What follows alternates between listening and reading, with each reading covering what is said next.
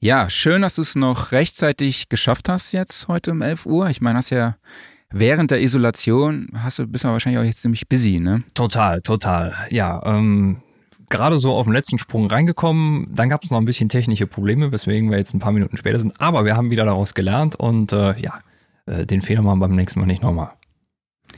Genau, ist auch schön, dass wir uns jetzt wieder über Videokonferenz sehen. Ähm, ich kann Videokonferenzen eigentlich auch schon nicht mehr sehen. Bin auch heute nochmal im Verlag, äh, um auch einfach mal andere Menschen zu sehen. Das ist, äh, tut auch mal gut. Wie viele Konferenzen hast du denn so am Tag? Ja, so drei, vier oder so. Okay. Also und die dauern halt auch immer länger. Mhm. Neulich nach der QA-Session am Dienstag habe ich mit Waldemar, glaube ich, danach noch zwei Stunden diskutiert über Video. Okay, und, ja. Ja. Aber egal, würde ich sagen, legen wir einfach los, ne? Jawohl, Wochenrückblick.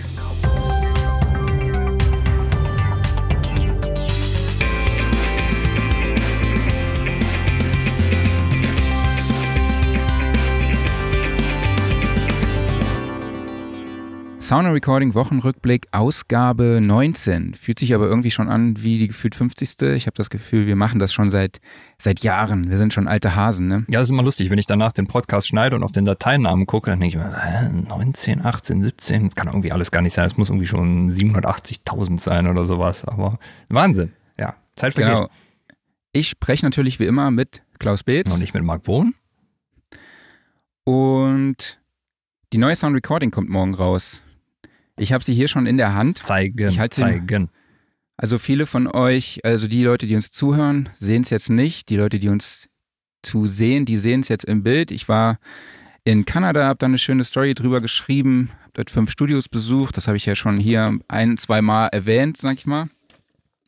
Ähm, außerdem haben wir noch im Test den Zoom F6 und den Korg Wave State und den Klavier Waves 2. Wave 2. Ne? Also einfach mal bei soundrecording.de gucken. Bei uns im Shop, im Shop könnt ihr das Heft versandkostenfrei bestellen. Ist meiner Meinung nach so die ideale Zeit, äh, das, das, der ideale Zeitvertreib für aktuell. Ja, für die aktuelle Situation. Und man muss auch nicht unbedingt dann die ganze Zeit auf dem Bildschirm starren. Richtig. Und äh, sollte euch auch irgendwann mal das Klopapier ausgeben, die Sound Recording ist nicht der Ersatz dafür. Genau. Ähm, ja, und auch nochmal hier jetzt für alle, die uns zuschauen, die Information. Wenn ihr Fragen habt, postet die einfach als Kommentar in dem Kanal, wo ihr gerade unterwegs seid. Wir sehen diese Kommentare dann hier und können die Fragen von euch aufnehmen. Und wir verlosen unter allen eingegangenen Fragen im April auch ein Sennheiser MK4 im Wert von 300 Euro. Ich habe es jetzt auch mal einfach für mich, für meine Stimme hier bei der Aufnahme verwendet. Ich wollte gerade sagen, das ist das Mikro, wo du gerade reinsprichst, ne? Genau, das ist das Mikro, wo ich gerade reinspreche. Ja. Ähm, gefällt mir jetzt beim ersten Eindruck sehr gut. Ja. Hab auch diesmal mal den SPL Gold Mic dran als Preamp. Oh, schön. Also die Kombi hört sich gut an. Super. Aber was machen wir heute? Ja, Grundthema heute Audio-Interfaces für Einsteiger. Mal so einen kleinen Überblick verschaffen, was gibt's da und vor allen Dingen, worauf sollte man vielleicht beim Kauf achten? Weil ich glaube, eine konkrete Produktempfehlung kann man da bei der riesigen Menge an Produkten, die es gibt, überhaupt nicht geben. Aber einfach mal so ein paar Gedankenanstöße, was man berücksichtigen sollte und natürlich dann so die üblichen News, die kamen. Genau, es erreicht uns immer wieder die Frage, hey, ich bin Einsteiger, ich möchte loslegen mit dem Recording, was brauche ich denn überhaupt? Mhm. Ja. Und deshalb haben wir gedacht, wir machen jetzt so eine Home-Recording-Serie. Wir greifen jetzt hier öfter auch mal Einsteigerthemen auf und ja, machen so eine kleine Kaufberatung und wir geben euch auch gleich noch ein paar Empfehlungen an Audio-Interfaces für mhm. Einsteiger. Aber jetzt mal so kurz gefragt, was war denn dein erstes Interface? Ähm, also wirklich los in Sachen Computeraudio, das war halt noch nicht professionell, ging es mit einem guten alten Soundblaster, wie wahrscheinlich bei vielen, die so aus der Zeit kommen. Und das erste, was man dann als wirkliches Audio-Interface bezeichnen kann, das war damals eine M-Audio Delta 1010 LT, noch eine PCI-Karte. Das war das Ding mit der großen Kabelpeitsche hinten dran, falls du dich noch okay. erinnern kannst. Mhm. Die hat mir viele Jahre treue Dienste geleistet. Ähm, dann bin ich von da aus rüber zu Motu. Das war das 828 MK2, ein Firewire-Interface auch viele Jahre genutzt. Und dann bin ich rüber zu RME, ja, und da bin ich bis heute geblieben. Okay. Und was war jetzt bei der bei deiner Wahl entscheidend? Damals bei der Delta 1010 LT, da ging es tatsächlich darum, ähm, möglichst für einen guten Preis viele Eingänge kriegen. Die hatte halt ähm, acht Eingänge, acht Ausgänge, analog, ähm, plus noch zwei digitale. Und das war damals alles sehr, sehr erschwinglich. Also ich meine, es wären irgendwie, was waren es, 300 oder 400 Euro oder sowas. Und äh, das muss halt um, wann war das so? Ja, eigentlich gerade zur Euro-Einführung, glaube ich, gewesen sein. So 2001 oder 2002 um den Dreh rum. Tja, nagel mich nicht drauf fest, aber Okay. ähm, also eigentlich, ähm, ja, möglichst viele Eingänge für möglichst geringes Geld kriegen. Und ähm, als man damals so durch die Foren gelesen hat, da äh, hatte die, äh, diese ganze Delta-Serie von M-Audio auch einen sehr, sehr guten Ruf, was Treiber-Performance und Stabilität anging. Ähm, Mhm. Was ja gerade damals im PC-Bereich alles noch ein bisschen kritischer war, als es heute ist. Ähm, und ja, die ist immer sehr gut weggekommen. Von daher, äh, eigentlich war wirklich so dieses, du kriegst ein gutes Gesamtpaket für ähm, einen guten Preis. Okay, also du hast jetzt nur gegu geguckt, äh, also nicht nur geguckt, ich brauche Eingänge. Mir ist die Audioqualität oder die Wandler sind mir nicht so wichtig oder war das doch eher so Hauptsache? Die waren Haupt- damals Hauptsache Input. tatsächlich nicht so wichtig, weil ähm, ich war noch nicht so sehr in dem Thema drin, dass ich darauf geachtet hätte, sondern es ging einfach nur darum, ich wollte äh, meine Band aufnehmen. Dafür brauchte ich viele Eingänge und äh, ja, dachte schon, wenn man halt in dem Bereich was kauft, dann wird das schon irgendwie ordentlich sein. Oder Ja, man so hätte darüber ja gelesen, wenn es schlecht wäre. Genau, ja, so geht das ja auch immer los. Man will seine Band aufnehmen, dann guckt man, was braucht man, dann kommt man auf jeden Fall auch in Interfaces, die die Eingänge bieten. Genau. Was war denn dein Aber es erstes ist auch natürlich Interface? auch immer. Bitte? Was war denn dein erstes Interface? Ja, meins war ein Fast Track Pro, glaube ich, von M Audio. Ich Mhm. bin ja relativ spät in das. Ich weiß gar nicht, ob ich vorher eins hatte, tatsächlich. Ich kann mich gerade gar nicht mehr erinnern, muss ich ganz ehrlich sagen. Ich hatte immer viel, viel Equipment ausgeliehen. Ähm, aber ich glaube, das war so das erste richtige Interface, mit dem ich dann auch viele Produktion oder Songwriting-Geschichten bei mir zu Hause gemacht habe. Mhm. Aber wir waren dann später auch immer auf dem Studio. Das war schon ein USB-Interface, ne? Das war schon ein USB-Interface, Mhm. genau. Da sind wir ja auch eigentlich schon beim Thema, ne? Also Ja. wenn du dir ein neues Interface kaufst, ich würde aber jetzt trotzdem, vielleicht fangen wir trotzdem erstmal bei der Anzahl der Eingänge an, ne? Ja. Mhm. Wo wir gerade auch waren. Ne? Also wenn du jetzt Singer-Songwriter bist, dann reichen theoretisch zwei Kanäle.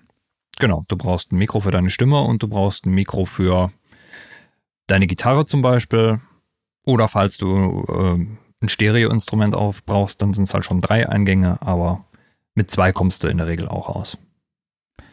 Genau, und heute kannst du ja, du hast ja am Interface, wir, also ich würde dann immer so ein zweikanaliges Interface empfehlen oder was wäre so deine Präferenz?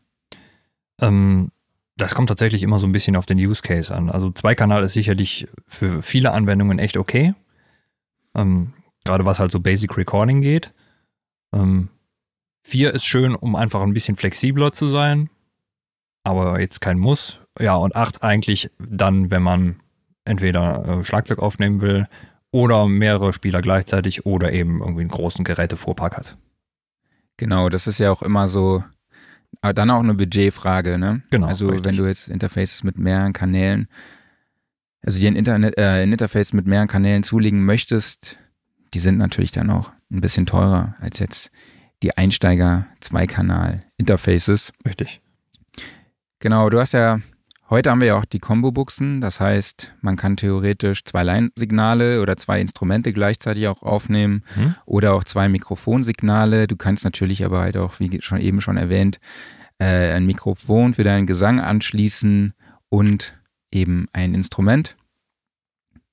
Ähm, was gibt's noch zu den Eingängen zu sagen?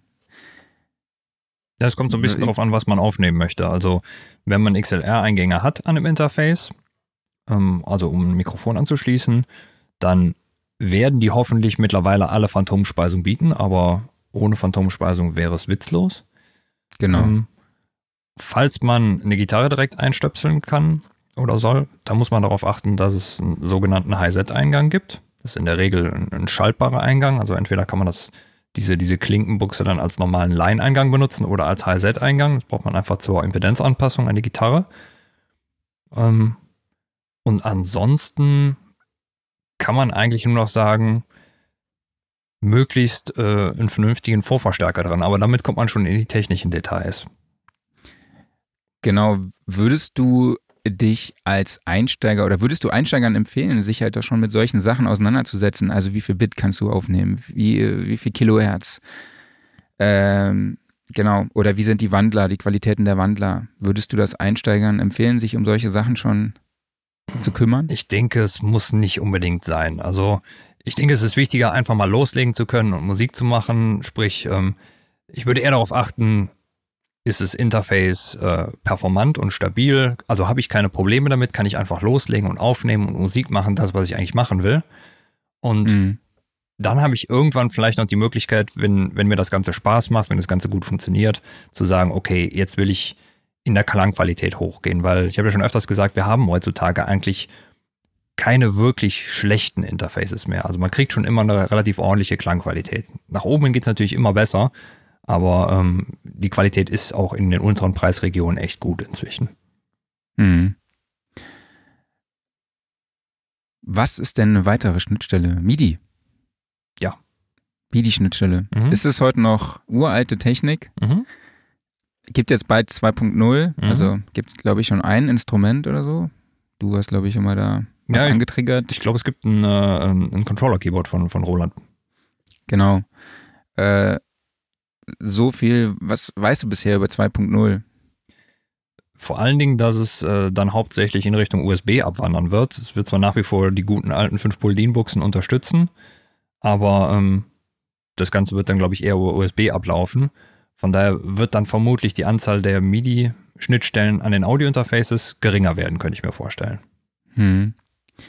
Und wofür brauche ich so eine MIDI-Schnittstelle? Äh, die brauchst du eigentlich dann, wenn du, ähm, vor allen Dingen, wenn du ein Instrument hast, was MIDI unterstützt und was noch keine USB-Schnittstelle hat. Also mhm. ein, ein, älteres Keyboard, ein älterer Synthesizer zum Beispiel, gut, oder einige aktuelle haben auch keine USB-Schnittstelle, ist auch nichts gegen einzuwenden, weil über USB ist das eigentlich technisch genau das gleiche als über die 5 pol boxen Sprich also, sobald du irgendein in der Regel Keyboard hast, ähm, was du in den Rechner verfrachten willst mit seinen MIDI-Daten, dann brauchst du eine MIDI-Schnittstelle. Hast äh, du so ein Ak Ja? Hast du ein aktuelles Gerät, was du in deinem Signalfluss mit MIDI eingebunden hast? Ja, die ganzen Synthesizer, die hier so um mich rumstehen. Die hast du alle mit MIDI angesteuert alle mit MIDI, und ja. auch mhm. mit DIN 5 Pol oder? Ja. Mhm. Ja. Okay, das heißt, äh, viele, viele alte, ältere Synthesizer, die haben ja praktisch nur diesen 5-Pol-Eingang. Genau, dafür. Und die steuerst du dann über MIDI an, gehst MIDI mit deinem, aus deinem Sequencer raus. Genau. Schickst das MIDI-Signal ja. an den Synthesizer und führst das Audiosignal wieder zurück in deinen Rechner, richtig? Richtig, genau. Mhm. Okay. Das heißt, dann machst du das in äh, Stereo oder, oder Mono? Nee, immer Stereo. Also wenn möglich. Immer Stereo. Das heißt natürlich, wenn du jetzt ein Zweikanal-Interface hast, gehst du MIDI raus und gehst dann wieder zurück in beide Eingänge. Genau, dann wären die beiden Eingänge, die man hätte, wären belegt. Genau. Das heißt, du könntest dann noch im Overdub-Verfahren was machen. Also zu den bereits aufgenommenen Spuren im Rechner könntest du die overdubben. Ja, ich habe dich Bist leider gerade noch halb verstanden, aber ich glaube, es ging darum, dass man äh, beim Zweikanal-Interface über Overdub aufnehmen muss. Genau. Mhm. Ähm, ja, nächster Punkt. Wir haben noch hier unsere schöne Checkliste. Jawohl. Digitale Anschlüsse. Mhm. Wieso, weshalb, warum? Ähm, kann man eigentlich sogar mit dem vorhergehenden Thema so ein bisschen zusammenfassen. Weil, also ich glaube, wenn man heutzutage Digitalschnittstellen hat, gerade an den Einsteiger-Interfaces, dann ist das in der Regel entweder SPDIF oder ADAT. Mhm. Die, ich sag mal, größeren Schnittstellen wie MADI, die hast du erst bei den hochpreisigen Interfaces. Und in der Regel, also gerade die ADAT-Schnittstelle, benutzt du dafür, dass du mehr Eingänge bekommst. Du kannst einen externen Wandler dranhängen, in der Regel ist das ein Achtfachwandler, womit du dem Interface dann acht weitere analoge Eingänge verpassen kannst. Und das könnte man dann halt so ein bisschen vergleichen mit dem, ähm, mit der Frage nach des Overlaps-Verfahrens, wenn man halt sagt, man hat gerade nur zwei Eingänge zur Verfügung, man braucht aber jetzt mehr. Mhm. Wie komme ich da dran? Das geht halt zum mhm. einen wenn das Interface eine Digitalschnittstelle hat, indem man da einen Wandler anschließt. Also einige Instrumente haben auch Digitalausgänge, die könnte man natürlich direkt anschließen. Das ist dann in der Regel SPDIF. Ähm, mhm. Oder du musst halt einen externen Wandler anschließen. Damit kannst du dann die Anzahl der Ein- und Ausgänge von deinem Interface erhöhen. Oder man sollte vielleicht mal nachschauen, gibt es die Möglichkeit, das Interface irgendwie zu erweitern. Sprich, kann ich zum Beispiel ein zweites Interface des gleichen Typs mit dran anschließen und der Treiber verwaltet das alles so, dass das halt ähm, als ein Interface gesehen wird. Ähm, über diese ganze Treiberproblematik, da sprechen wir, glaube ich, später nochmal. Das ist gerade unter Windows so ein ganz eigenes Kapitel. Genau, aber ist das ein Standard bei Einsteiger-Interfaces? Ja, teilweise schon. Also ähm, gerade bei, ähm, bei den Behringer Interfaces zum Beispiel ist, glaube ich, ANAT schon relativ weit verbreitet. Du grinst so. Ähm, ja. Und ähm, die sind preismäßig, würde ich sagen, auf jeden Fall in der Klasse angesiedelt. Okay. Ähm, beim klassischen Zweikanal-Interface ist, glaube ich, eine ANAT-Schnittstelle eher selten. Da hast mhm. du vielleicht mal SPDIF dabei. Genau. Oder man hat halt einen Mac und kann zwei Audio-Interfaces gleichzeitig anschließen und die gemeinsam ansteuern. Richtig. Oder man hat Windows und kann das, glaube ich, nicht nutzen, oder? Standardmäßig nicht. Und äh, da gibt es natürlich Möglichkeiten. Die eine Möglichkeit ist, ähm, statt dem Treiber des äh, Audio-Interfaces so einen Universaltreiber zu benutzen. Da gibt es inzwischen mehrere. So der bekannteste ist ASIO for All. Damit kann man auch mehrere Interfaces zusammenfassen. Nachteil davon ist, das senkt die Performance. Ähm, mhm. deshalb sollte man, also wenn das für einen eine Rolle spielt, dass man sagt, okay, ich möchte dieses Interface irgendwann erweitern, indem ich ein zweites dazu, äh, dazu kaufe, dann müsste man einfach darauf achten, bietet der Hersteller das von sich aus an, dass es in den Treiber schon reinprogrammiert ist. Also beispielsweise ähm, bei den alten M-Audio-Interfaces ging das so, bei RME geht das so, ähm, ich glaube bei Moto geht es auch. Ähm, und da kann man dann halt mehrere Interfaces an den Rechner anschließen und der Rechner erkennt die dann einfach als eines, fasst die im Treiber zusammen und du hast dann halt einfach mehr Ein- und Ausgänge in deiner DAW. Genau. Und in, bei Mac machst du das einfach über das Audio-MIDI-Setup. Du kannst dann ein Hauptgerät erstellen, ein neues, und dann kannst du praktisch mehrere Audio-Eingänge in einen Treiber zusammen, also als ein Gerät zusammenführen. Ich habe beispielsweise bei mir zu Hause jetzt das USB-Mikrofon Handmic Digital von Sennheiser und mein Apollo Twin MK2 von Universal Audio zusammengelegt. Dann ist praktisch Kanal 1 mein Handmic und die anderen beiden Kanäle von meinem MK2 sind dann Kanäle 2 und 3 und dann kann ich theoretisch drei Signale gleichzeitig aufnehmen. Mhm. Genau. Muss ich natürlich in meiner DAW dann halt auch als Input ausgeben. Aber ich glaube, das ist schon, das ist schon wieder ein Schritt zu weit, zu weit, ne? Glaube ich.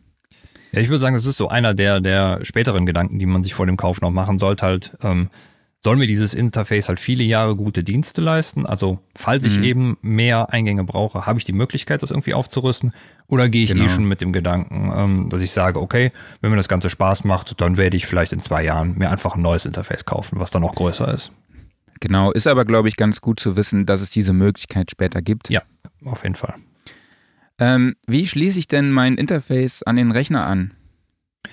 Heutzutage in der Regel über USB. Also wenn man noch ein paar Jahre zurückguckt, gab es eigentlich drei Möglichkeiten. Da gab es die klassische PCI-Steckkarte, es gab USB und es gab Firewire. Mhm. Firewire ist mittlerweile tot, wurde jetzt out, ne? abgelöst durch Thunderbolt. Mhm. Ähm, PCI-Steckkarten gibt es zwar noch, aber eher selten. Und ähm, der große Standard ist heute USB. Genau, also schön Hardware-Geräte, Kästchen, die man sich auf den Desktop oder in sein Rack schrauben kann. Also genau. auf ähm, den Desktop stellen kann oder in sein Rack schraubt. Mhm. Ähm, genau, was haben wir noch? Ja, eigentlich ist das ein guter Punkt, nämlich die Bauform des Interfaces. Also bei den Zweikanal-Interfaces ja. hast du ja in der Regel eher ein kleines Kästchen, was du dir irgendwo hinstellst. Das kannst du auf den Desktop stellen und hast dann auch oft daran direkt Controller-Möglichkeiten. Also beispielsweise, du kannst darüber direkt das Volume regeln.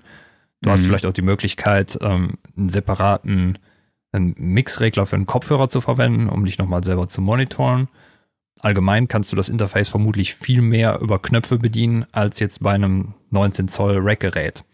Da ist mhm. das einfach durch die Baugröße und die Anzahl der Ein- und Ausgänge dann alles schon ein bisschen schwieriger.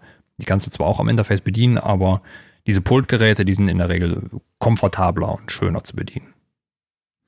Ja, absolut.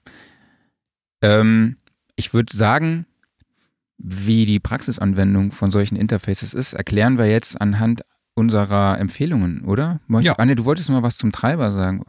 Ja, das können wir auch gerne jetzt schon machen. Also unter Windows ist es halt so, ähm, ja, wie schon erwähnt, ähm, da ist das alles ein bisschen äh, schwieriger. Beim Mac hast du halt dieses Core-Audio-System, das gilt systemweit und sorgt auch für eine vernünftige äh, Performance. Unter Windows mit dem Windows Audio System kommst du eigentlich im professionellen DAW-Betrieb nicht besonders weit, weil die Latenzen zu groß sind. Deshalb brauchst du einen ASIO-Treiber. Den mhm. liefern die Hersteller in der Regel auch mit. Ähm, da sollte man vielleicht einfach vorher sich mal ein bisschen durch die Foren wühlen und ähm, gucken, wie sind eigentlich die Treiber vom Interface, weil da gibt es einfach große Qualitätsunterschiede. Also sprich, ist das einfach so ein lieblos beigefügtes Ding, wo sich ein, zwei Sachen einstellen lassen, wo die Performance eher so mittelmäßig ist, ab und zu steigt das Interface auch mal auf. Oder ist das einfach ein Ding, das ist solide, da merkt man, das wird regelmäßig gepflegt vom, ähm, vom Hersteller.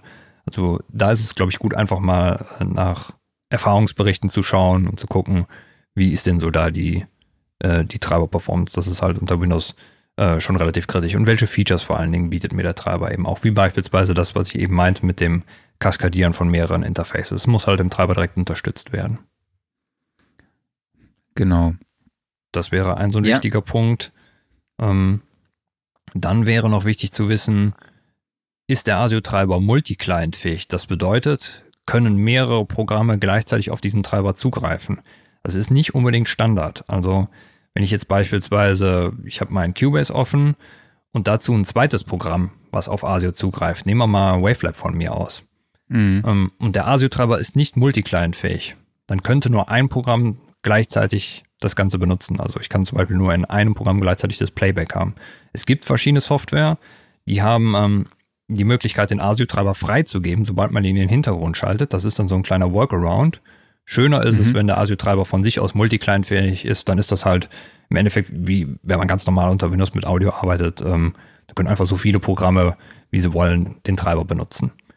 Und was man auch noch wissen muss, ist, dass sich ähm, ASIO und Windows Audio erstmal grundsätzlich nicht sehen. Also, das heißt, ähm, wenn ich beispielsweise, ähm, sagen wir mal, ich möchte gerne irgendwas von YouTube mitschneiden über meine DAW, dann geht so das. Was machst du? Dann geht das erstmal nicht, weil ähm, das, äh, das Audio über YouTube, das läuft über, über Windows Audio und äh, meine DAW über ASIO und das kommt erstmal nicht da an. Und auch da wenn einen das interessiert, muss man mal nachschauen, ob es Möglichkeiten gibt, dass sich diese beiden, ähm, diese beiden Treiberstandards sehen können. Also beispielsweise bei einem RME-Interface ist, es so, da kann man eine interne Loopback-Funktion aktivieren und dann unter anderem auch das Rechneraudio mitschneiden. Genau, was nicht erlaubt ist. Und es kommt darauf an, was du aufnehmen willst. Ja, das stimmt, immer nur Spaß. Ich Könnte ja sein, dass du zum Beispiel den Sound Recording Podcast samplest. Genau, deine Stimme und so, ne? Ja. So, so wie wir hier so. ähm, genau. Sollen wir mal mit unseren Empfehlungen starten und dann so ein bisschen in die Praxis gehen? Ja, können wir gerne machen. Ich habe dich, glaube ich, hier ein bisschen leiser gemacht. Ich muss ich ein bisschen lauter machen. So. Ja. Ähm, unsere erste Empfehlung, das Focusrite Scarlett 2i2, ist ein Zweikanal USB Audio Interface mit USB-C-Anschluss. Mhm. Ich glaube, den, über den Anschluss reden wir jetzt einfach mal gleich noch. Das Scarlett 2.2 ist ein kleines rotes Kästchen, mhm. hat an der Front zwei Combo-Eingänge, heißt also man kann ein Line-Signal reinstecken oder halt ein XLR. Genau. Dann gibt es den Gain-Poti neben beiden Combo-Buchsen und du kannst halt eben noch auswählen, ähm, ob es ein Instrument ist, beziehungsweise dann wird der, also wie, wie gesagt, damit äh, die Impedanz an Instrumente angepasst werden kann. Dann gibt es einen Air-Button. Für was steht der? Ich könnte mir vorstellen, das ist eine zuschaltbare EQ-Funktion, der einfach so ein bisschen äh, die Höhe noch zusätzlich boostet. Ja, habe ich mir jetzt auch, genau, zuschaltbare R-Funktion. Ja. dann gibt es auf der Front auch die 48 Volt, also die Phantomspeisung kann hierüber geregelt werden. Du hast die Lautstärkeregler, Kopfhörer, Kopfhörerregler und einen, einen Button für Direct Monitor, ne? Genau. Mhm. Erklär das doch nochmal kurz. Direct Monitoring ist insofern wichtig, dass du dich selber latenzfrei abhören kannst. Also beispielsweise, wenn du jetzt einsingst und ähm, du hörst dich dann selber über deine DAW ab, dann hörst du das immer mit einer gewissen Latenz. Und je nachdem, wie performant das ganze System ist und wie du die Latenz eingestellt hast, ist es halt eine mehr oder weniger lange Verzögerung. Das ist relativ mhm. störend dann. Und beim Direct Monitoring ist es so, dass du ähm, nicht durch den Rechner abhörst, sondern direkt im Interface. Also im Endeffekt das Signal, was in das Interface reingeschickt wird, wird sofort wieder auf den Kopfhörer rausgeschickt und du hörst dich ohne Verzögerung. Du hast dann zwar, falls du irgendwelche Effekte in deiner DAW benutzen solltest, die hörst du dann nicht mit, aber ähm, hier geht es dann halt darum, einfach sich direkt und äh, möglichst sauber zu hören. Dafür ist das Direct Monitoring dann sehr, sehr wichtig. Genau. Was haben wir noch auf der Front? Ein Kopfhörerausgang. Mhm. Das ist natürlich auch sehr praktisch, auch wenn der vorne sitzt. Und genau. hinten haben wir halt ähm, zwei Line-Outputs, einmal Left und Right. Mhm. Und also für, die, für den Anschluss von ähm, Studiomonitoren beispielsweise. Und ja, ein USB-C-Anschluss. Ne? Also mhm. der Anschluss an den Rechner, also läuft unter Mac oder PC, läuft über USB-C. Da würde ich euch auch nochmal einen Beitrag von Andreas Hau äh, auf unserer Website empfehlen. Unterschied zwischen USB und Thunderbolt und USB-C.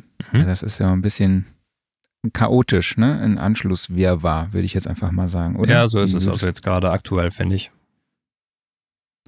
Genau, ich habe auch herausgefunden, dass ein, äh, ich weiß, was, was war's?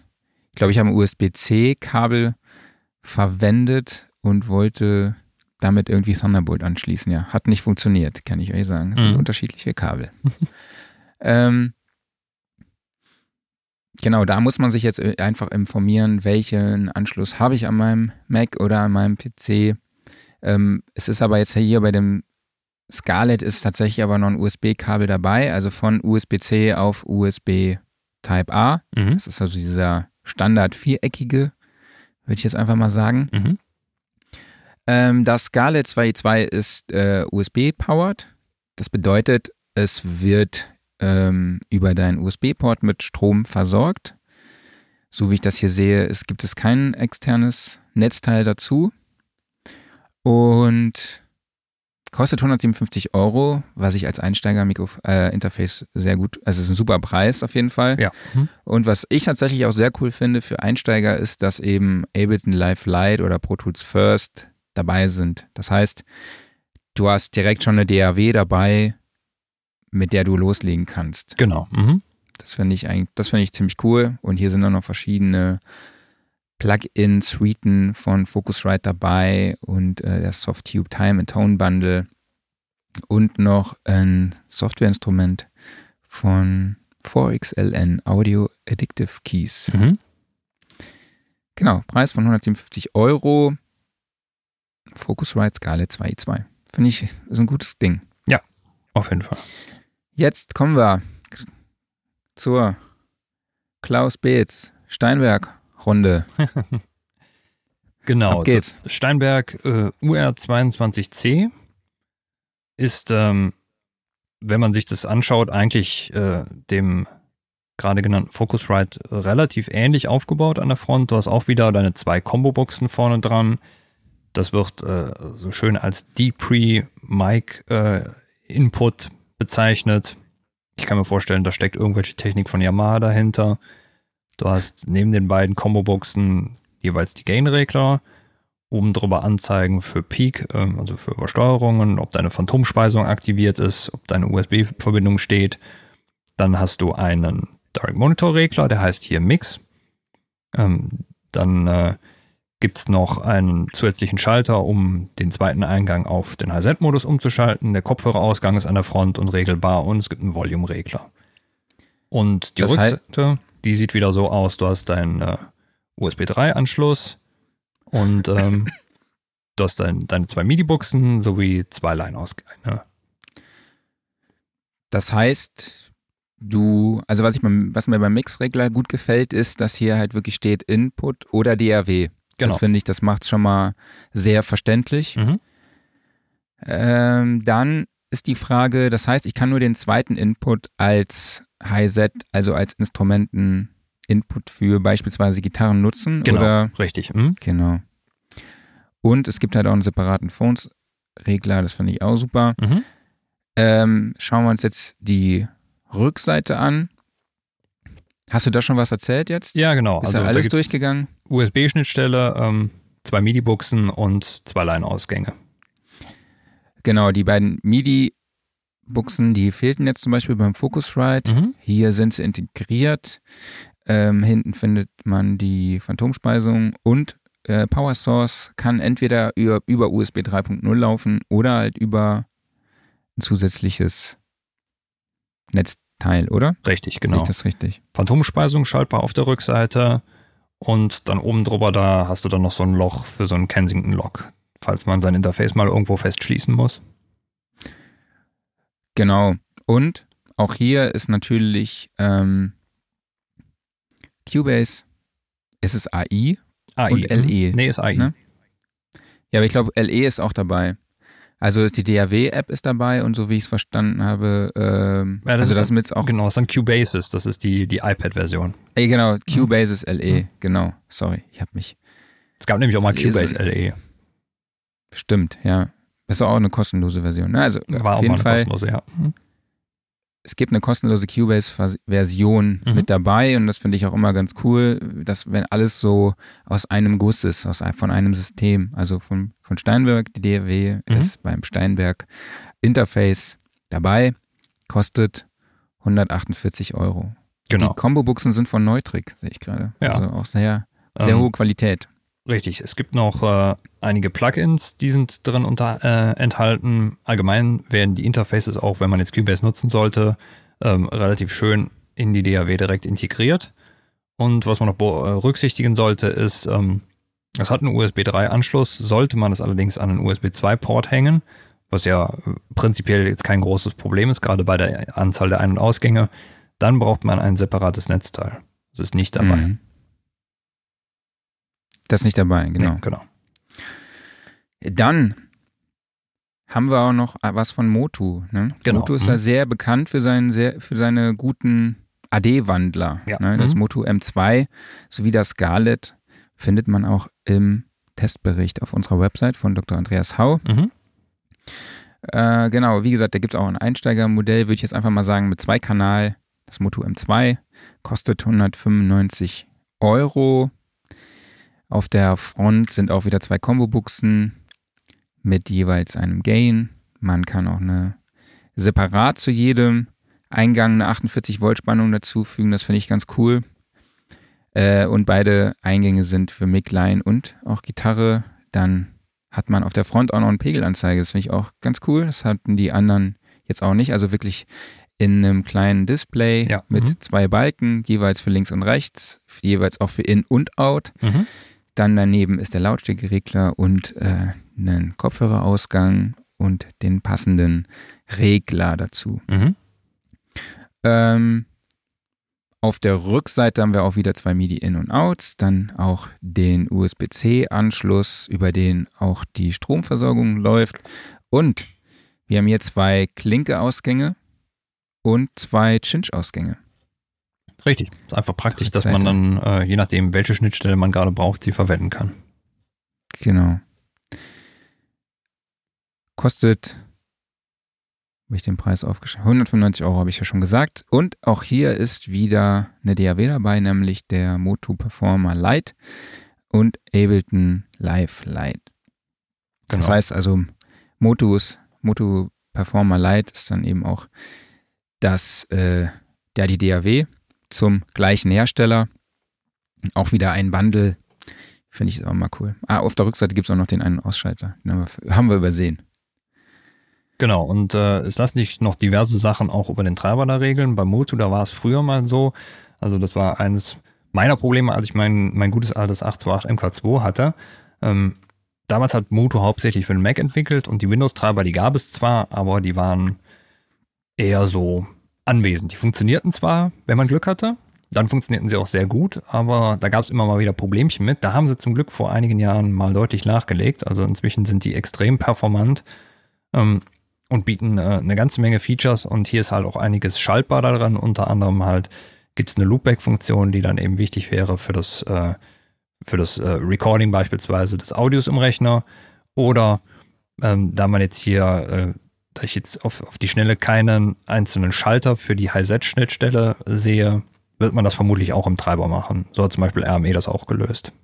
Mhm. Okay, dann kommen wir jetzt auch schon zum nächsten, würde ich sagen, nämlich SSL. Genau. SSL ist in die Kategorie USB Audio Interfaces eingestiegen. Genau, der große alte traditionelle Mischpulthersteller macht jetzt auch kleine Audio Interfaces. Genau, was haben wir? Zwei Kanäle, Mhm. zwei Eingänge. Auf der Rückseite sind auch wieder zwei Neutrik-Kombo-Buchsen.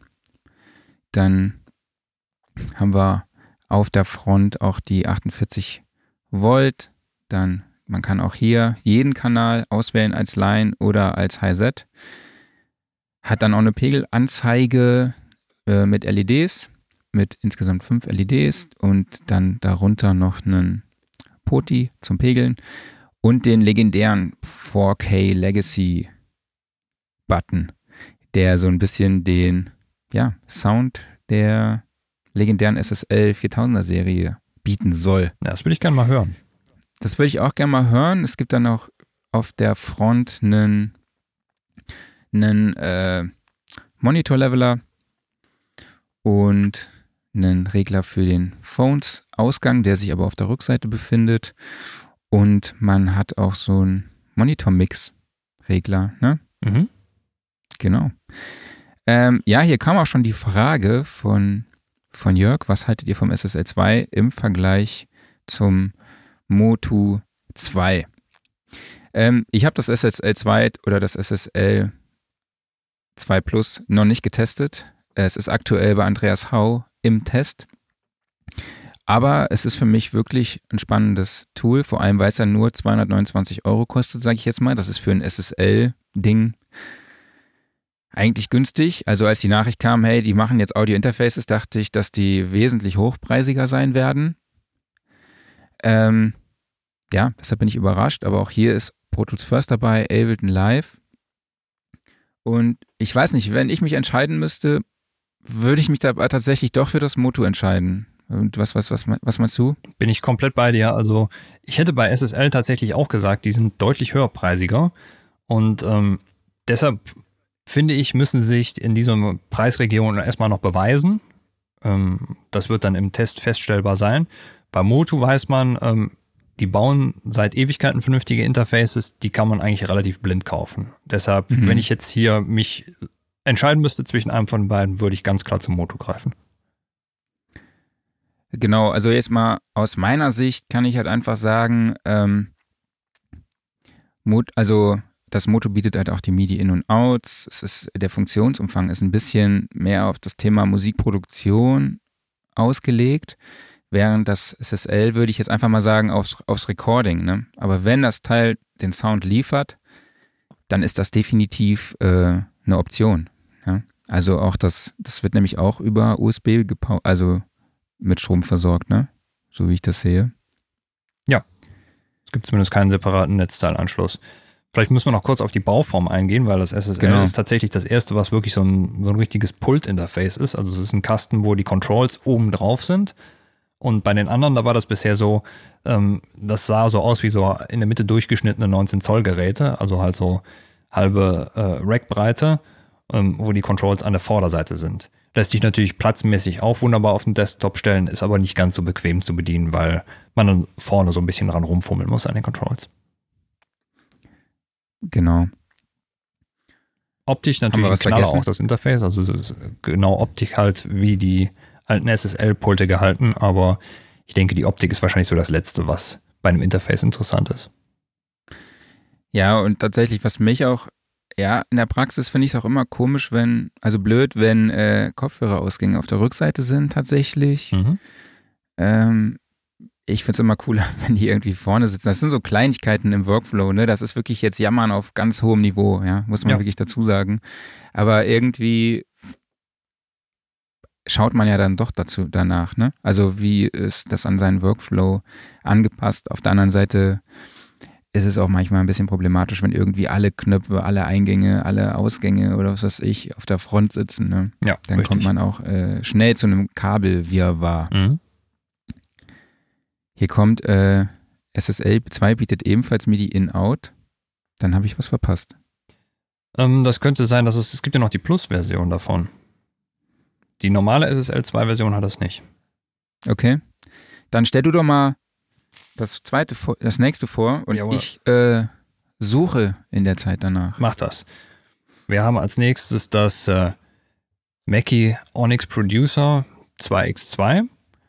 Und auch hier sieht man eigentlich ein ähnliches Bild wieder. Man hat dieses typische halbe Rack-breite Gehäuse. Vorne wieder die zwei Combo-Buchsen dran mit ihren jeweiligen Gain-Reglern. Jeder Eingang einzeln schaltbar über einen High-Set-Button.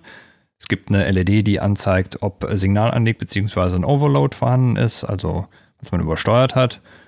Es gibt äh, schaltbare Phantomspeisung. Es gibt wieder einen regelbaren ähm, Direct Monitoring äh, Bereich zwischen Input und DAW. Ähm, großer Monitorregler für die Gesamtlautstärke sowie Kopfhörerausgang an der Front, der auch direkt regelbar ist. Auf der Rückseite dann äh, ganz normale USB 2 Buchse, Kensington Lock, MIDI äh, Ein- und Ausgang sowie zwei Line-Buchsen. Also eigentlich so gehabt wie bisher.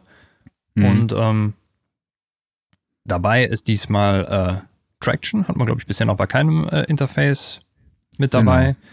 sowie eine äh, Plugin Collection. Und preislich sind wir hier bei nur 108 Euro, also das ist ein echter Preisbrecher. das ist echt ein Preiskiller auf jeden Fall.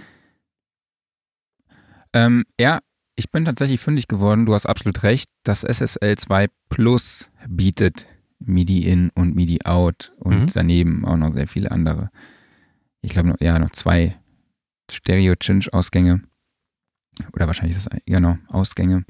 Ähm, aber kostet halt 300 Euro. Wir haben es jetzt für die Einsteiger-Empfehlungen jetzt nicht mit reingenommen. Ähm, weil das, ja, das, wir haben uns ein bisschen an den Einstiegspreisen orientiert, Mhm. sage ich jetzt mal. Ich meine, das, das Zweier kostet 229. Und klar, für denjenigen, der sich jetzt, der sehr sagt, ja, äh, ich habe aber will 300 Euro ausgeben, der kann sich, dann würde ich natürlich das 2 Plus empfehlen. Aber wir haben uns halt eher so in dem Preissegment bis 200 Euro äh, orientiert. Und da war das SSL 2 ja eigentlich schon ein Ausreißer mit 229. Mhm. Aber danke auf jeden Fall nochmal an Jörg für den, für den Hinweis. Genau. Ähm, genau. Ich glaube, das war's jetzt erstmal, ne? Ja, das Oder? waren so unsere fünf exemplarischen Interfaces. Jetzt muss man natürlich dazu sagen, es gibt so viele Interfaces mehr. Also wir haben beispielsweise, ähm, ja, wir hatten eben ganz kurz Behringer erwähnt, äh, die muss man natürlich in der Preisrange auch auf jeden Fall ansprechen. Äh, Presonus muss man erwähnen.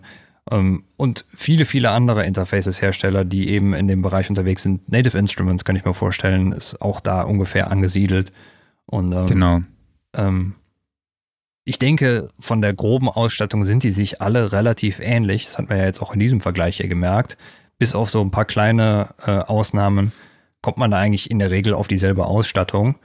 Und da kommt es dann halt tatsächlich eher auch so ein bisschen auf den persönlichen Geschmack an und dann eben auf so, ich sag mal, die inneren Werte.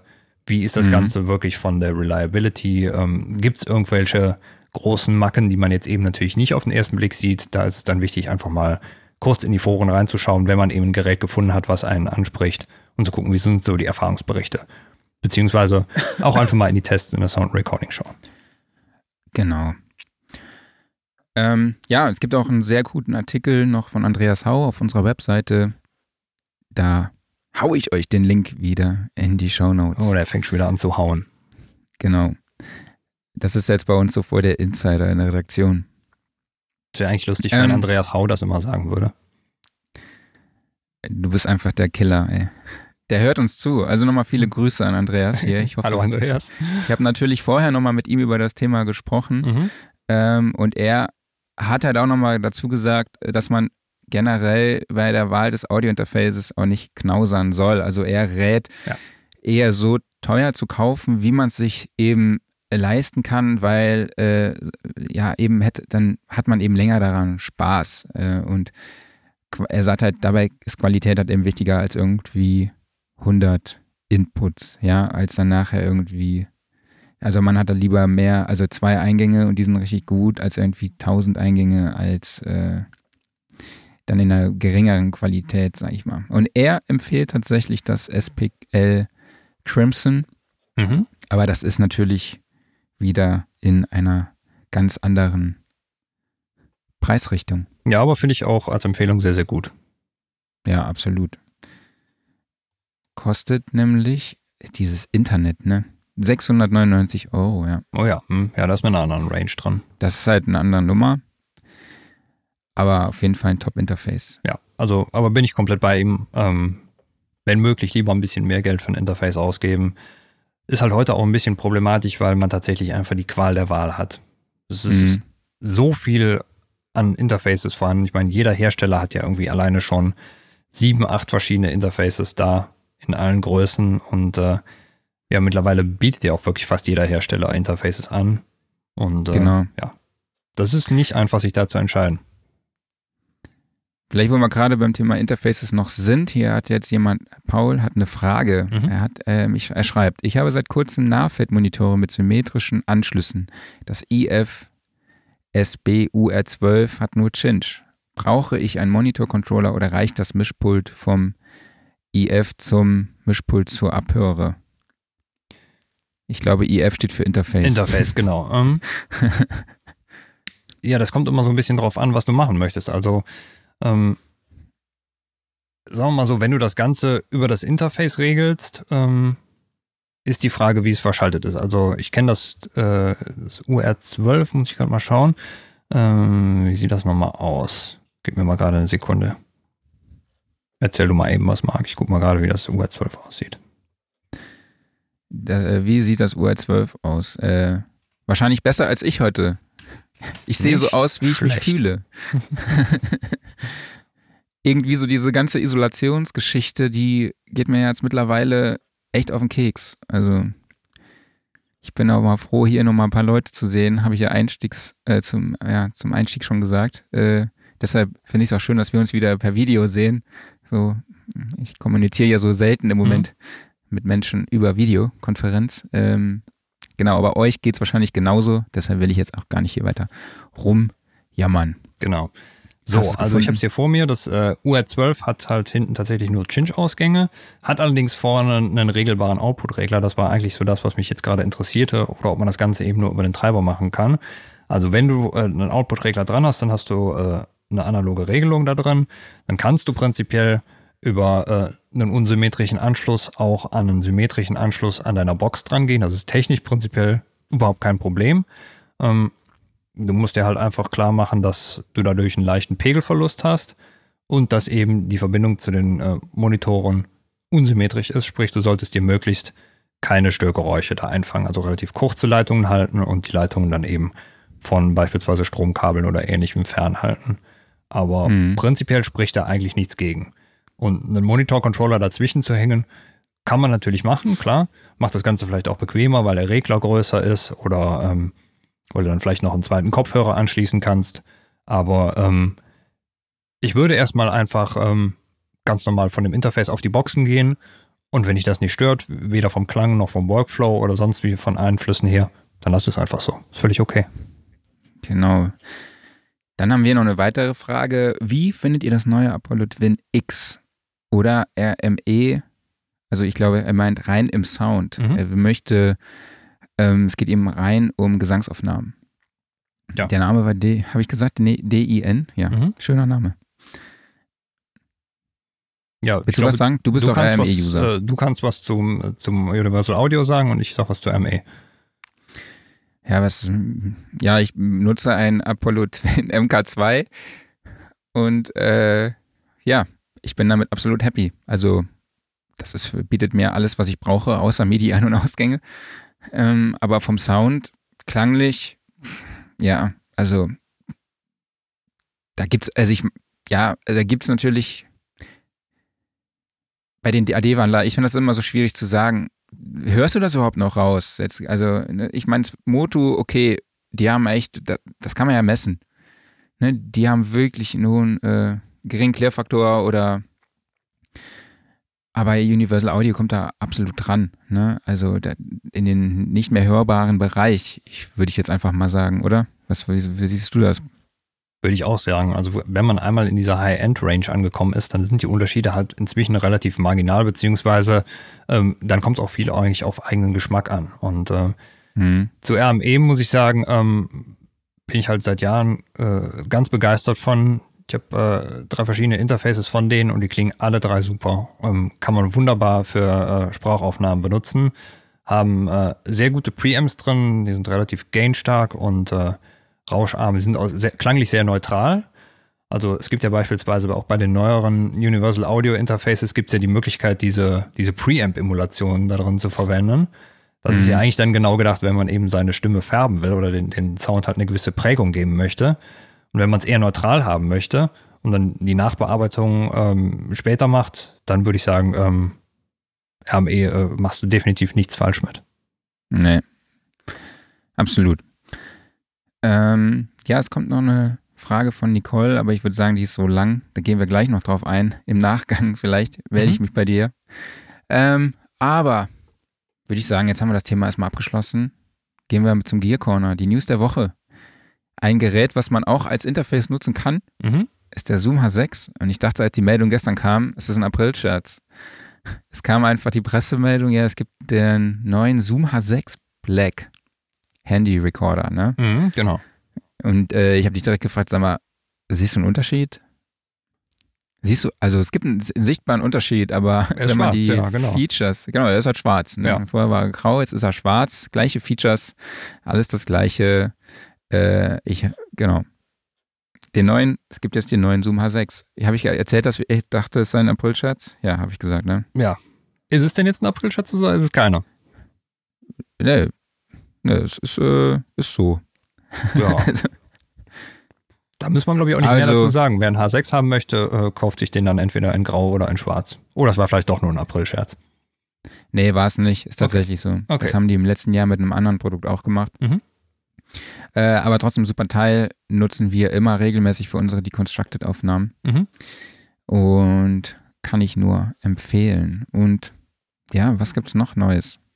Genau, es sind ja jetzt hier im äh, Rahmen der Corona-Krise haben schon verschiedene Hersteller Sachen verschenkt und Arturia hat sich jetzt vor ein paar Tagen angeschlossen und verschenkt jetzt äh, fürs iPad die iSpark Drum Machine App und ähm, ja, einfach in den App Store gehen, runterladen und Drum Machine im iPad haben. Genau. Dann hat API den 2500 Plus einen Stereo-Kompressor vorgestellt. Also ist eine, ein, ein HE-Gerät mit den üblichen Kompressorfunktionen, würde ich jetzt einfach mal sagen. Genau, Sieht 2500er absoluter Klassiker. Genau, Front ist ziemlich zugeballert. Mhm. Zwei VU-Meter noch rechts, Output und Link und Tone-Einstellungen und natürlich Kompressoreinstellungen, Attack, Ratio und Release. Ähm, ich glaube, die Neuheit ist eben diese Mix-Blend-Schaltung. Genau, richtig. So, die so ein bisschen anders funktioniert als der, als der Crossfade. Genau, also sie haben jetzt die Möglichkeit gegeben, direkt im Gerät ähm, eine Parallelkompression auf äh, zwei verschiedene Arten zu machen. Und zwar einmal wirklich wie, wie eine Art Dry-Wet-Regler, also wo man ähm, quasi vom unkomprimierten Signal zum komprimierten Signal faden kann und zurück. Oder eben äh, eine Schaltung, wo man sagt, okay, man mischt das komprimierte Signal dem normalen Signal direkt noch hinzu. Und ansonsten mhm. gibt es eigentlich zum 2500er gar nichts mehr zu sagen. Das ist einer der Kompressor-Klassiker schlechthin und äh, ich hätte so gerne einen, aber er ist leider so teuer. Aber ich habe die Waves-Emulation, die ist auch gut. ja, äh, hast du gesagt, was er kostet? 3295 Habe ich nicht ne? gesagt, aber du hast es gerade gesagt. Genau, okay. Ich müsste dir öfter mal zuhören, glaube ich, ne? Och, nicht, nicht immer notwendig. Nee, ist ein ganz toller Kompressor. Also gerade für Schlagzeug finde ich den super. Genau. Dann, wir haben ja schon über SPL gesprochen. Mhm. Die haben jetzt auch den Crescendo Duo, also einen zweikanaligen Mikrofonvorverstärker mit ihrer bekannten 120 Volt Technologie. Ähm, ja, sieht schick aus auf jeden Fall. Erinnert so ein bisschen an, äh, genau, an die neuen Geräte. Also ist so, ein- so ein ähnlicher Look and Feel. Ich, ich muss einfach mal ganz kurz das Design von SPL loben. Ich finde, SPL-Geräte sehen grundsätzlich immer geil aus. Also Das stimmt. früher die goldenen Geräte sahen immer super aus und jetzt das neue Design seit einigen Jahren mit diesem hellgrauen äh, ist immer super edel. Genau. Ich glaube, Peter Waschke, der lange für SPL gearbeitet hat, hat auch heute Geburtstag. Also alles Gute nochmal von uns an dieser Stelle. Ja, herzlichen Glückwunsch. Genau. Ähm, kostet 2000 Euro. Mhm. Also 1999 Euro. Klassischer Zweikanal-Mikrofonverstärker, High-End-Technik, einfach nur verstärken und gut. Genau. Dann gibt es die Genelec 1235A Full Range Aktivmonitore. Ja, ich merke, Äh. wir, sind gerade heute preislich in einem sehr hohen äh, Bereich unterwegs. Ne? Zuerst Ja, ich dachte so, Audio-Interfaces für Einsteiger und dann Genau, haben wir so die richtige äh, Hardcore-Profi. API 2500, SPL Crescendo und jetzt äh, Genelec-Boxen, wo eine Box allein schon einen kompletten Raum füllt. Genau, Wahnsinn. absolut. Wir machen, haben heute die richtig guten Preise. Ja, also Genelec äh, 1235A ähm, ist, glaube ich, der größte Monitor von Ihnen. Oder haben Sie noch einen größeren? Wenn, ist, glaube ich, nicht mehr viel Luft nach oben. Und ähm, ja, das ist ein typischer Monitor halt für große Filmstudios zum Beispiel. Und der wurde einfach jetzt gerade aktualisiert.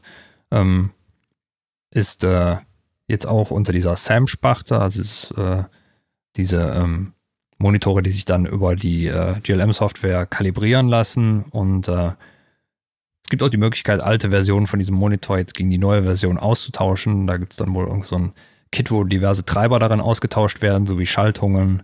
Aber da muss man sagen, da bewegt man sich jetzt in einem Preisniveau, das ist tatsächlich halt nur für Profi-Studios. Und vor allen Dingen, Ja. dafür brauchst du einen richtig großen Raum. ja. Ja, ich, ich wollte es eigentlich äh, gar nicht so weit ausführen, deshalb habe ich einfach nur gesagt, hey, hier, GenLake hat neue Monitore. Ich glaube, der Preis ist ja noch gar nicht klar, aber das wird auf jeden Fall hochpreisig sein. Ja, irgendwo im fünfstelligen Bereich. Und äh, also auch einfach mal schön, sich solche Boxen anzugucken, weil Ja, so ein bisschen sabbern darf man doch schon. alles, ja, genau. Dann ist es ein, kommt Apple Logic 11? Du hast da was gefunden bei Reddit. Gab es so einen Blogger, der so ein erstes Bild veröffentlicht hat, was so ein bisschen an den Ableton Style Session View erinnert. Genau, das Lustige ist, ähm, ich bin kein Logic-User und von daher kann ich mit dem Bild selber gar nicht so viel anfangen. Aber ähm, es geht halt das große Rätselrad nur um, ob es eben halt wie so eine Art äh, ja, Clip-View, Session-View, irgendwas, ähm, was es wohl schon in, in GarageBand gibt, jetzt auch in Logic schafft. Ähm, Mhm. aber man weiß noch nichts Genaues. Es wird halt nur gerade vermutet, dass da irgendwas im Busch ist. Genau, man sieht dann noch zwei XY-Pads, mit denen man verschiedene Effekte dazu fahren kann. Ähm, per Maus gesteuert, dann auch interaktiv. Und es, ja, aber ist- eigentlich ist da nichts Neues. Ne? Also ich habe zum Beispiel auch äh, GarageBand auf meinem iPad und da gibt es genau diese Funktion schon. Deshalb äh, war es ja eigentlich nur eine Frage der Zeit, bis das ähm, in die Desktop-Version, also in die DAW integriert wird. Und ja, ich bin gespannt. Aber wie gesagt, es gibt noch nichts Offizielles, war jetzt nur so ein Leak. Ja, aber es ist doch immer interessant, Ähm. wenn jetzt irgendwie vielleicht nochmal eine neue Logic-Version kommt. Genau, ich bin ja Logic-User. Mhm. Ähm, ich finde zum Musikproduzieren, es ist für mich einfach das Ding. Also klar, zum Mixing, fürs Mixing hat es einfach ein paar Defizite, da ist vielleicht Pro Tools ein Schritt besser. Aber grundsätzlich finde ich es sehr intuitiv zum Musikproduzieren und ich finde die integrierten Softwareinstrumente, auch den, den Drummer oder so, finde ich auch, finde ich eigentlich echt gut. Also kann man für Songwriting-Prozesse auf jeden Fall nutzen. Ähm, ja, aber es gibt auch eine Logic X Free Version für 90 Tage. Aufgrund der Corona-Krise bietet Apple jetzt seine DAW für 90 Tage kostenlos an. Das ist sowieso momentan ein Trend, dass äh, verschiedene Hersteller auch die Demo-Versionen teilweise ihrer Produkte verlängert haben, dass es dann nicht mehr irgendwie einen Monat läuft, sondern irgendwie drei Monate, ne? Genau. Ich meine, glaube ich, Fabfilter hätte auch sowas gemacht, aber da Ja? bin ich mir jetzt gerade nicht ganz sicher. Okay. Thema Fabfilter, du hast noch einen EQ gefunden. Ja, aber vorher haben wir noch ein anderes Gerücht. Ah, okay. Universal Audio Luna soll in zwei Wochen verfügbar sein. Okay. Das ist die Recording-Software von Universal Audio. Ja, wir haben ja jetzt schon, schon glaube ich, in zwei Podcasts darüber gemutmaßt, was da so alles wie sein wird. Und dann kann man es ja vielleicht mal Genau. testen. Genau, ich kann euch nächste Woche oder in zwei Wochen, wenn es dann rauskommt, ich werde mir das auf jeden Fall anschauen und eventuell kann ich euch das dann auch hier im Stream oder im Podcast auch mal vorführen. Mhm. Aber du hast ja schon gesagt, äh, Fabfilter. Es gibt jetzt hier so ein Plugin, das der Hornet Total EQ. Das ist auch so ein visueller Equalizer. Ja, und da muss man sagen, kommt optisch, Fab ja, kommt sehr nah an den ProQ ran vom Ja. Fabfilter. Das ist eigentlich Pro Q.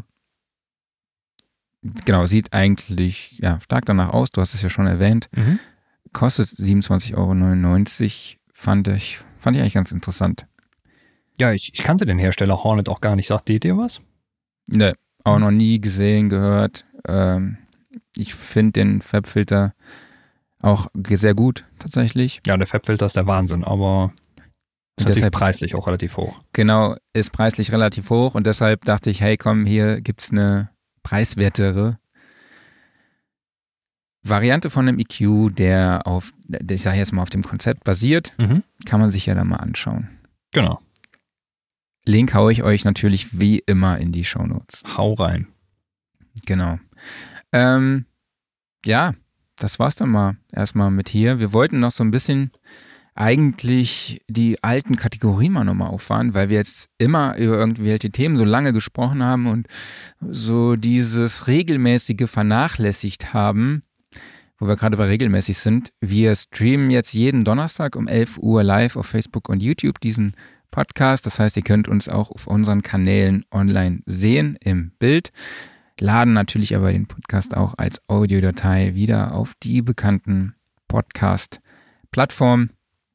Und es wird jetzt jeden Dienstag ein, Live-QA geben auf Facebook und YouTube mit Waldemar Vogel und einem Engineer zu einem gewissen Audiothema. Wir hatten jetzt zum Beispiel diese Woche äh, Drum Replacement mit Henning Verlage, der Produzent von Unheimlich beispielsweise. Und das findet jetzt immer dienstags um 19 Uhr statt. Findet ihr auf unserem, wie gesagt, auf unserem YouTube-Channel und auf unserem Facebook-Channel. Mhm.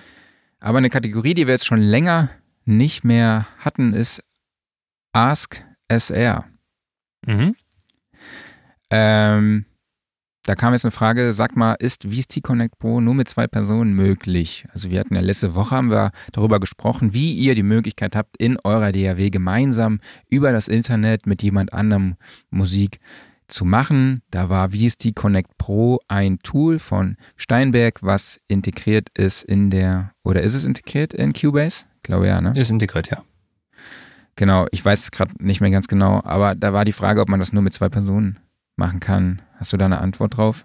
Soweit ich weiß, ja. Ich habe es nur mit zwei Personen ausprobiert, aber ähm, allein schon so wie das Interface aufgebaut ist, wirkt das auch so, als ob es nur mit zwei Personen geht.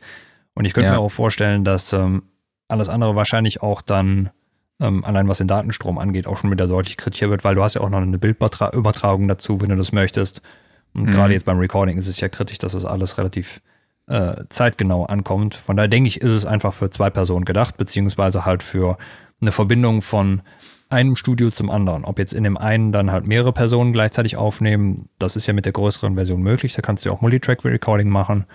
Das ist dann ja wieder was anderes. Aber ich glaube, so eine Session, wo dann jeder irgendwie in seinem Studio in einer anderen Stadt sitzt und du sitzt dann mit fünf Leuten quasi virtuell zusammen, ich meine, das geht nicht. Mhm. Genau. Dann haben wir hier, wie schon angesprochen, die Frage von Nicole. Wenn ich die jetzt einblende, dann Mhm. äh, sieht man uns nicht mehr. Das macht nichts. Ich lese sie einfach Eine Frage ist schöner als wir. Genau. Hallo aus der Schweiz. Ich arbeite mit Steinberg Cubase 10 und Fireface 400. Ich nehme meine Musik selbst auf. Ich hatte vorgestern das Problem, dass kein Ton mehr aus Cubase rauskam. Da war plötzlich A Powersoft in Mhm. den Soundeinstellungen drin. Ich konnte keinen internen, ich konnte keinen internen Sound einstellen. Woher kommt das? A-PowerSoft. Ich habe es nicht bewusst installiert. Ich arbeite sonst mit Finale und Cubase für Musik. Hast du eine Idee?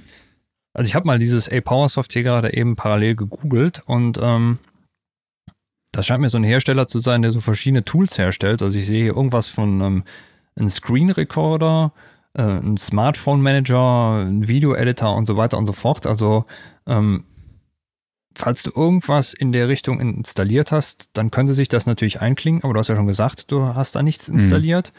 Dann finde ich es eher merkwürdig, dass sich da sowas einklingt, vor allen Dingen, wenn du keinen Ton mehr aus Cubase rauskriegst, dann heißt es ja eigentlich, dass äh, dass da irgendwas den ASIO-Treiber von deinem RME-Interface ersetzt hat. Ähm, und normalerweise ist es so, dass du beim Start von Cubase dann sagt Cubase, okay, es sind neue ASIO-Treiber auf dem System verfügbar. Möchtest du wechseln? Ähm, aber wenn du da nicht bewusst gesagt hast, äh, dass du das machen möchtest, dann sollte da eigentlich nichts passieren. Aber anscheinend ist es passiert. Also mein Rat wäre dann einfach ähm, mal zu gucken, wo sich da was von A-PowerSoft auf deinem System befindet und das einfach zu deinstallieren, wenn du das nicht brauchst. Ähm, weil das wirkt ja schon irgendwie sehr verdächtig, wenn sich da einfach ungefragt was einklingt. Absolut. Ja, von mir auch nochmal viele liebe Grüße an Nicole. Wir hatten vor zwei Jahren mal ein Interview zum Thema Jazz aufnehmen im Homestudio mit ihr und ihrem Bruder Stefan. Einfach nochmal viele liebe Grüße von mir an dieser Stelle. Ähm, Genau, wo sind wir? Aufreger der Woche. Oh, hast, hast du einen Aufreger? Was? Ich habe einen Aufreger. Leg los. Ey. Also ich kam heute Morgen hier in den Verlag, habe mein Setup hier neu eingestellt, habe mein Netzteil von meinem MacBook gehabt, leg das auf den Boden unseres Lagers vor dem Proberaum und was passiert? Der Strompin bricht ab. Ey. Ja, ich habe mir dann, Gott sei Dank ist ja keiner hier im Verlag, alle äh, Schreibtische sind quasi nicht besetzt. Und da habe ich mir einfach das Netzteil jetzt von meinem Kollegen Detlef Hüpfner vom Production Partner, auch Grüße an dieser Stelle, ausgeliehen. Und ja, fand ich, war, ich war auf, ich hatte Puls, sage ich jetzt mal. Ne? Also, es, ja, jetzt weiß ich auch gar nicht, ja, was mache ich jetzt? Alle Apple-Läden sind zu. Apple Support wird wahrscheinlich auch nichts bringen. Jetzt muss ich erstmal abwarten. Bestellen. Ich habe Gott sei Dank ich habe Gott sei Dank zu Hause noch einen, noch einen Ersatz, mhm. weil ich dann immer, ich habe mir dann eins für zu Hause geholt, weil ich irgendwann mal meins ständig hier vergessen hatte. Wenn ich zu Hause noch was gemacht habe, war das natürlich ungünstig. Deshalb habe ich mir eins für die Arbeit besorgt und für zu Hause. Mhm. Genau, aber das war auf jeden Fall, dann dachte ich, hey, Aufreger der Woche, definitiv das. Super, ja. Aber ist ja auch schön, dass ich noch neben dieser Corona-Sache andere Probleme habe. Ja, dass man sich noch mal andere Sachen aufregen kann, ne? Genau. Bist du eigentlich gestern in April geschickt worden? Nee, ähm, es haben sich auch, glaube ich, sehr viele zurückgehalten, was April-Scherze angeht. Also ich habe zumindest jetzt ja. nichts großartig gefunden. Normalerweise hast du ja bei Google zumindest immer irgendein Highlight, aber äh, die haben verzichtet. Nee, war gestern eher ruhig. Ne? Ja. Also ich glaube, Robert Nief hat irgendwie gestern was rausgehauen. So eine App mit äh, ein 1073er App, glaube ich. Mhm. Und dann war auf der Rückseite war irgendwie ein Mikrofoneingang vom äh, beim Hand, also beim Smartphone war dann ein Mikrofoneingang und vorne war so der die Membran von einem NS10. Äh, ja, war ein witziger April-Scherz. Ich fand auch den von Waldorf nicht schlecht, dass sie jetzt den Red Rocket Synthesizer rausgebracht haben. Es gibt ja von, okay. von Waldorf den, den kleinen Rocket Synthesizer. Jetzt gibt es halt die Red Rocket Version und da waren halt sämtliche Parameter hatten irgendwas mit Hunden zu tun. Okay. Ja, im Eishockey gab es noch einen. Also Leon Dreiseitel, der deutsche Superstar in der NHL, sollte zu den Kölner Haien wechseln. Und dann, das war das eine, der eine Aprilscherz und der andere war, dass er von Edmund Oilers nach zu den Calgary Flames wechseln soll, was so ungefähr so ist, wenn du von Schalke zu Dortmund wechselst. Mm. Und äh, ja, aber da war auch schon sehr schnell klar, dass dann Aprilscherz ist. Aber es war krass, wie die Leute darauf reagiert haben. Also die fanden das, viele fanden das gar nicht witzig und ich verstehe es einfach nicht. Leute, lacht doch einfach mal drüber. Ja, vielleicht haben auch Gerade viele nicht drüber nachgedacht, dass der 1. April ist, oder? Ja, aber ich glaube, die haben sich danach eher aufgeregt. So, ja, was macht ihr da, was erzählt ihr da für eine Scheiße? Ah, okay, aber ich ja, denke, gut. ey, komm, gerade jetzt in der Zeit sollte man doch einfach mal über solche Sachen auch lachen können. Ja, klar, sicher. Ähm, Workflow der Woche. Hast du was zu erzählen? Ähm, so halb ich habe ja vor einiger Zeit mal ähm, das Stream Deck erwähnt und ähm, ich bin so begeistert von dem Teil, dass ich mir jetzt noch ein Stream Deck XL besorgt habe, die große Version davon. Und äh, ja, was soll ich sagen? Es ist im Endeffekt dasselbe in grün, aber ich kann es nur empfehlen. Einfach noch mehr Knöpfe zu haben, um noch mehr Shortcuts drauf zu legen, ist einfach ein Traum. Ich habe auch den mhm. Eindruck, dass das noch ein klein bisschen besser verarbeitet ist als die kleine Version. Ähm, das Schöne ist auch, man kann vor allem das Kabel austauschen. Das ist bei der kleinen Version fest dran. Aber sonst generell von seiner Funktion her ähm, ist es halt genauso wie die kleine Variante. Von daher, ich empfehle einfach nochmal das Elgato Stream Deck. Ähm, ist einfach super, wenn man viele Tastaturkürzel irgendwie auf Buttons frei konfigurieren will und sich vor allen Dingen A keine Tastaturkürzel merken kann oder B halt zwischen vielen verschiedenen Anwendungen hin und her wechselt und dann immer wieder umswitchen muss. Und äh, ne, ist einfach ein Traum und verbessert den Workflow deutlich. Cool. Ja, mein Workflow der Woche habe ich ja schon vorgestellt.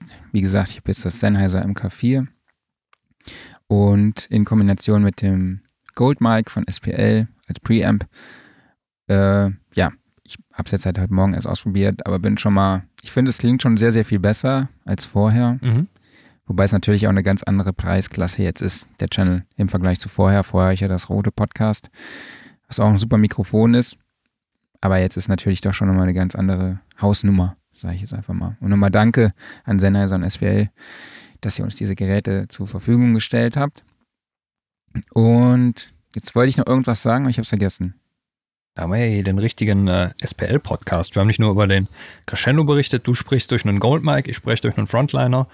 Ja, richtig SPL. Ja, genau. Äh, ich dachte, jetzt dachte ich, ey, shit, die hätten mir ja eigentlich auch den schicken können, ne? so den Crescendo Du, aber da, als ich da nachgefragt habe, wusste ich das natürlich noch nicht. Ne? Das Lustige ist ja auch, SPL ist so ungefähr gut 10 Kilometer Luftlinie von hier aus entfernt, von daher. Genau. Ich winke mal rüber. Ja, mach das mal. Ja, dann, was haben wir noch? Äh, das war es dann eigentlich auch schon. Ich möchte nur mal kurz auf die Studioszene hinweisen. Wir wissen natürlich, also auch für uns ist es gerade eine extrem schwierige Situation. Wie gehen wir um? Es dürfen keine Events stattfinden, aber wir sind hoffnungsvoll, dass Ende des Jahres im September wieder Events stattfinden dürfen und dass die Studioszene auch wieder, also am 18. und 19. September stattfinden kann. Wir arbeiten auf jeden Fall darauf hin sind optimistisch, hoffnungsvoll und ich glaube, das brauchen wir auch gerade so in der Zeit. Ne? Also ja. ich hoffe auf eine Lebensfreude-Explosion im Herbst und dass wir eine tolle Studioszene haben. Tickets findet ihr unter studioszene.de slash Tickets. Wir haben uns natürlich im Moment ein bisschen mit dem mit der Werbung zurückgehalten, weil ja, ich glaube, im Moment ist nicht jeder so begeistert da, Tickets zu kaufen. Aber wie gesagt, wir wollen, wir sind hoffnungsvoll blicken positiv in die Zukunft und alles wird gut. Ja, sehe ich auch so. Okay, dann war es das von uns. Ja, machen wir einen Sack zu, ne? Genau. Dann folgt uns wie immer überall da, wo ihr uns schon hört. Äh, kauft unser Heft. Ähm, was sonst noch? Vielen Dank für alle, die zugeschaut, zugehört haben. Danke für alle Fragen. Und dann würde ich sagen, passt auf euch auf, bleibt gesund und wir hören uns nächste Woche. Genau. Dann Danke euch fürs Zuhören und fürs Zuschauen. Macht's gut. Bis nächste Woche. Ciao. Danke euch. Bis dann. Tschüss.